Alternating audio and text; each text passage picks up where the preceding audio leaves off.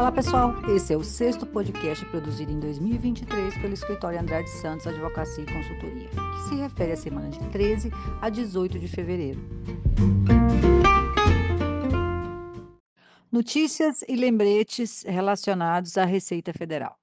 Relembro, vamos primeiro pela lembrança, que na semana que vem, ou seja, no dia 24 de fevereiro, nós teremos o prazo para entrega do informe de rendimento para todos os empregados. Então, o DP, né, o departamento pessoal de cada empreendimento, de cada empregador e ou as contabilidades, né, externas, precisam eh, trabalhar nesse sentido para que todos recebam até dia 24 de março. Essa é, a, é o lembrete, porque é um tema que a gente já tem falado aqui nos podcasts anteriores. E a notícia, que é muito boa, é da própria Receita Federal, que aponta um prazo estendido para a entrega da declaração do imposto de renda pessoa física para esse ano. De fato, ele vai iniciar agora no dia 15 de março, o início do prazo para a entrega da declaração, e vai findar, vai acabar somente no dia 31 de maio. Então, é uma notícia excelente que dá mais prazo aí para a gente trabalhar e entregar. Mas eu preciso alertar que tem uma outra notícia também relacionada ao imposto de renda, mas que até a presente data, ou seja, até o final esse final de semana, dia 18 de 2 de 2023, não temos nada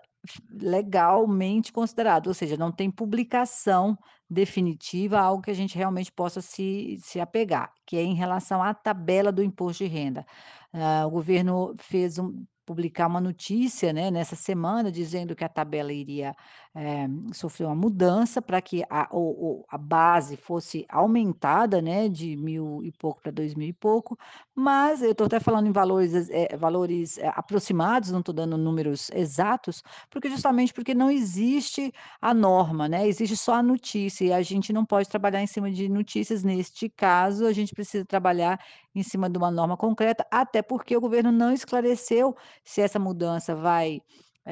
ser já para aplicação na né, no exercício de 2022 ou seria só para 2023 com a declaração de 2024, então aguardemos.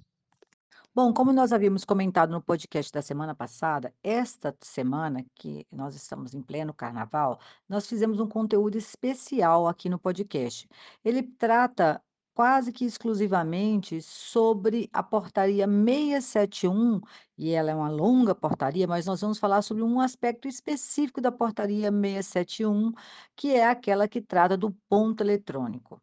Tá? Eh, nós vamos falar especificamente sobre as formas de registro, como escolher umas uma forma de registro que seja mais adequada para a sua realidade e as consequências, eh, de não atender ao que a portaria 671 prevê, inclusive em alguns aspectos que já estão em vigor. Vamos falar sobre isso agora. Bom, então para começar nós temos lá no artigo 101 que, hã, o que que seria, eh, um SREP, ou seja, um sistema de registro eletrônico de ponto, que é aquele que deve estar adequado à Lei Geral de Proteção de Dados, ou seja, este programa, esse sistema precisa garantir que os dados hã, dos colaboradores que são inseridos nele, né, porque é obrigatório mesmo, vai o nome, o CPF, tudo certo, eh, do empregado, ele precisa estar em conformidade com a Lei Geral de Proteção de Dados. Quem vai lhe garantir isso? O fornecedor do seu sistema de registro de ponto. Então, é interessante que esse fornecedor, ele seja certificado pela ISO 27001. Vocês já ouviram falar dessa ISO? Ela é uma ISO, né, uma é é que é certificada quando essas empresas, essas fornecedoras de sistema de ponto, de registro de ponto, elas elas cumprem todos os requisitos de lei obrigatórios. Então, se é o seu fornecedor tá com o certificado pela eh, por essa ISO 27001, você fica tranquilo em relação a isso. Por quê? Na verdade, eh, a a portaria 671, ela estabelece responsabilidades para o empregador e também para o fornecedor, mas, em última análise, em relação ao empregado, a responsabilidade sempre vai ser do empregador, tá? E, além de tudo, eh, a a o seu fornecedor precisa saber a diferença entre os 3 sistemas de registro ponto, né. Nós, eh, a portaria 671 estabeleceu, eh, confirmou um que já já nós já conhecíamos e criou, 2 que nós já conhecíamos e criou um terceiro, vamos falar sobre isso. Então, a portaria 671, ela confirma a necessidade de ter o arquivo fonte de dados. O arquivo fonte de dados, ou a sopa de letrinhas, a UE a o AFD, ele é um arquivo que contém todas as marcações do ponto, né, da eh, que foram feitas naquele tipo de registrador, seja ele qual for, o RPA, B, ou A, C ou P. Né, esse é é esse arquivo é o que garante que que o que foi marcado, como foi marcado, está lá registrado sem alteração. É é o cha o chamado arquivo sem o tratamento, né, porque é óbvio, vamos supor, em algum momento o empregado, eh ele não apresenta ele não bate o ponto porque ele está de atestado, ou ele esqueceu por algum motivo. E aí depois, esse ponto ele é tratado, porque não podemos ter, eh, marcação ímpar, todo mundo sabe disso. Mas existe esse arquivo, eh, inicial, que é aquele que que põe lá exatamente como foi, eh, como ficou o ponto antes do tratamento, antes de ser, eh, ajeitado, ajustado pela pelo DP ou enfim, por quem promove essa essa correção, né. Então no REP-C, ele fica lá no na numa memória, né, do do do equipamento, do relógio ponto, e ele pode ser extraído através de um, né, um qualquer mídia USB externa que tem lá inclusive a saída certinha para o uso do auditor fiscal do trabalho. Já o REP-A, o REP-P, que se tratam de aplicativos e programas, ele deve ser, eh, estar lá, né, também no programa e ser gerado e entregue imediatamente, tão tanto quanto solicitado pelo auditor fiscal do trabalho. Então o auditor não vai mais lá no ponto, até porque o relógio ponto não existe nessas 2 versões, né, ele pode estar num celular, no próprio celular do empregado, no celular de um de um gestor, eh, na na máquina que o empregado trabalha, enfim, é um aplicativo ou um programa. Então, ele não tem um uma máquina física específica onde ele está, mas, por outro lado, como eu disse antes, ele tem que estar disponível imediatamente para o empregado a qualquer momento e para o auditor fiscal, tão logo ele solicite o arquivo fonte de dados, ou seja, todo o histórico, toda a marcação do ponto, exatamente como ela estava sem tratamento, precisa estar disponível também para o auditor fiscal, tá. Então o uso do REP-A e o REP-P não isenta, bem ao contrário, viu pessoal, ele cria ainda mais critérios aí de respeito a essa lisura por parte do dos registradores de ponto. Bom, segundo a portaria e a partir dela, né, criou-se 3 tipos de sistema de registro de ponto eletrônico. O primeiro, que é o convencional, e por isso chama-se REP-C, C de convencional, é aquele que, eh, nós já conhecemos e que, eh, estava, eh, sendo validado até então, que é aquele que emite o comprovante para o empregado, né, aquele papele aquela papeleta de confirmação da da da da jornada que ele acabou de registrar, né, esse é o REP-C. Todos são REP, tá pessoal, todos são eh, registros eletrônicos de ponto, né. Só que esse é o C, o convencional, nós temos o A, que é o programa de tratamento alternativo, e aí é preciso, eh, registrar que o alternativo é aquele que pode ser feito através de aplicativo, mas que, eh, precisa do acordo ou convenção coletiva de trabalho para ser válido, existe uma lei que determina que assim seja. Não é possível adotar o REP-A de maneira legal, sem o aval do sindicato da categoria, porque esse é um modelo de registro eletrônico de ponto que não emite comprovante para o empregado. E depois nós temos o REP-P, é o registro eletrônico de ponto via programa, e daí a letra P no final, tá. Que é um um sistema muito especial, né, que é é é feito pelas coletoras de marcação, pelo armazenamento do registro ponto e no programa de tratamento de registro ponto através de um programa. Eu vou explicar melhor. Bom, o REP-P, né, ele tem, eh, que cumprir alguns requisitos técnicos que estão lá na portaria 671, no anexo 9, e precisa de ter o registro no INPE, tá, no Instituto Nacional de Propriedade Indus Industrial. Este, eh eh, sistema de registro eletrônico, eh, o REP-P, diferente do REP-A, não precisa de acordo coletivo. Essa é a maior diferença e é por conta disso que muita empresa está migrando para o REP-P, justamente para poder não precisar todo ano a cada 2 anos no máximo, obter o aval sindical para a utilização desse sistema eletrônico. Mas atenção, o REP-P ele, eh, ele ele cumpre requisitos muito importantes e muito diferentes dos outros sistemas anteriores, então é preciso que realmente aquele fornecedor que você escolha, ele consiga e ele cumpra efetivamente as regras que estão lá no anexo 9 da portaria 671 para ser considerado um REP-P, porque às vezes você está contratando como se fosse, eh, REP-P e na verdade você tem um REP-A e portanto está fora da legis legislação, né, não está em compliance com a legislação trabalhista, não está de acordo, em conformidade com ela e pode ser autuado e mais ainda, ter toda a jornada invalidada. Bom, então apenas para gente, eh eh, resumir as diferenças. O REP-C é aquele que nós já conhecemos, é aquele que emite comprovante do que foi registrado, certo? O empregado obtém imediatamente ao ao registro, ele consegue uma uma prova de do que ele, eh, do que ele anotou como jornada de trabalho. O REP-A não emite a a nenhum comprovante para o empregado, mas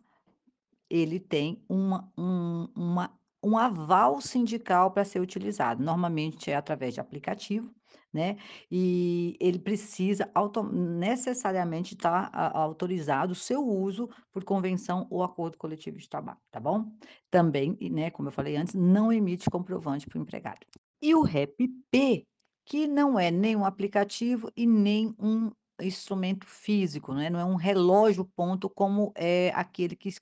fica contido no REP-C. O REP-P é um software, é um programa. É um programa, mas ele não é qualquer programa, obviamente, como eu falei para vocês antes, ele precisa estar registrado no INPE, ele precisa ter um servidor dedicado para ele, tá, em ambiente de nuvem, ele só pode ser utilizado para o registro de jornada, tá, e ele tem que ter a capacidade de emitir, né, o o os o famoso conhecido espelho ponto, ou seja, os documentos que são, eh, confirmatórios da jornada do empregado a qualquer momento, tá. E ele precisa também estar, eh, apto a a entregar a fiscalização trabalhista a esses comprovantes, tá, quanto à entrada e saída do empregado e ao local onde o empregado bateu aquele ponto. Além disso, ele também precisa ter, né, ou ter no próprio programa o relógio, que está sincronizado com a hora legal brasileira, tá, e e também ter um uma forma de armazenamento com redundância, alta disponibilidade, confiado confiabilidade, que é conhecido como armazenamento de registro ponto, tá, que também tem, por sua vez, outros requisitos.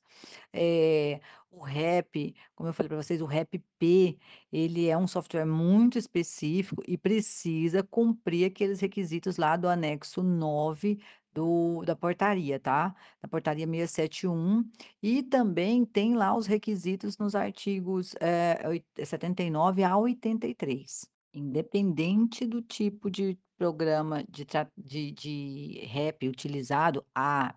C, A ou P, eh, nós estamos falando de apenas, né, do do da forma do registrar ponto, mas independente disso, nós temos o por trás disso também o programa de tratamento de registro de ponto, né, o que eles falam de PTR-P. Esse programa todos os os REPs precisam ter, e eles também têm a conformidade lá nessa nessa nessa portaria 671, e agora, eh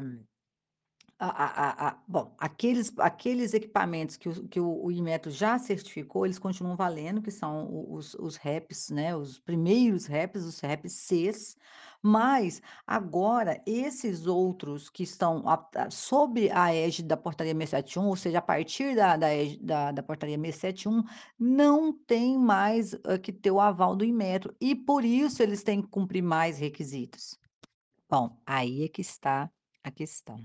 A portaria 671, por conta dessa, né, dessa liberação do registro no Inmetro, ela de determinou que os empregados, eles e e a fiscalização naturalmente, né, tenham acesso ao registro ponto eh, de maneira irrestrita. Esse comprovante ou através de um documento impresso, que a gente já conhece, está lá no REPC, ou de maneira, eh eh, a ser assinado digitalmente, ou seja, um acesso irrestrito a eh, de também por meio eletrônico. Então muita gente está confundindo, achando que pelo fato de estar ou com o REP-A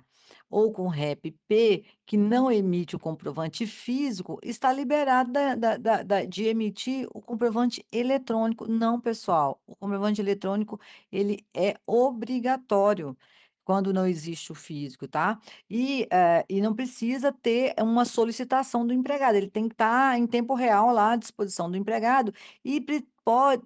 precisa permitir que, no caso da da pessoa querer extrair, né, ou seja, imprimir, que seja possível, eh, que as marcações realizadas nas últimas 46 horas seja, eh, permitida a a a extração, a impressão, eh, do pelo empregado, né. Então, pelo menos as últimas 46 horas tem que estar, eh, disponível para serem extraídas, né, para serem emitidos os comprovantes, tá. Eh, né, não precisa estar a sem solicitação todo o espelho ponto do mês, mas pelo menos as últimas 46, a qualquer momento o empregado, po precisa estar, eh eh, precisa estar disponível para o empregado. Essa é uma grande diferença que eu acho que tem muita empresa que não está que não está adotando mais o REP-C e também não está, eh, não está adotando o que determina a portaria 671. Pra usar pra você contratar tanto o REP-A quanto o REP-P, é preciso que o fabricante ou fornecedor do desse sistema, ele hum, eh, ele tenha ele te apresente o chamado atestado técnico e um termo de responsabilidade, que está lá no no sistema do governo, tá. Ou no portal gov.br, eh, tem lá os modelos que os fabricantes, eh, precisam a a eh, se adequar pra que o próprio governo emita esse atestado, e aí ele apresente pra você. Você já cobrou esse atestado do seu fornecedor, esse termo de responsabilidade? Se não, faça imediatamente, porque se você não tiver, eh eh, não o fornecedor pode ser penalizado, mas especialmente, principalmente primeiramente vai ser o empregador, aquele que vai ser punido por não estar adequado à portaria 671. O mais importante que eu gostaria de deixar claro é que nós tivemos uma prorrogação aí sobre a adequação dos fornecedores ao ao à parte do tratamento de ponto, né. Esse prazo, ele era ele tinha sido prorrogado, mas já acabou, né, pessoal, já faz 1 mês, ou seja, desde o dia 11 de janeiro que a portaria, eh, nesse aspecto, já está 100% em validade, tá.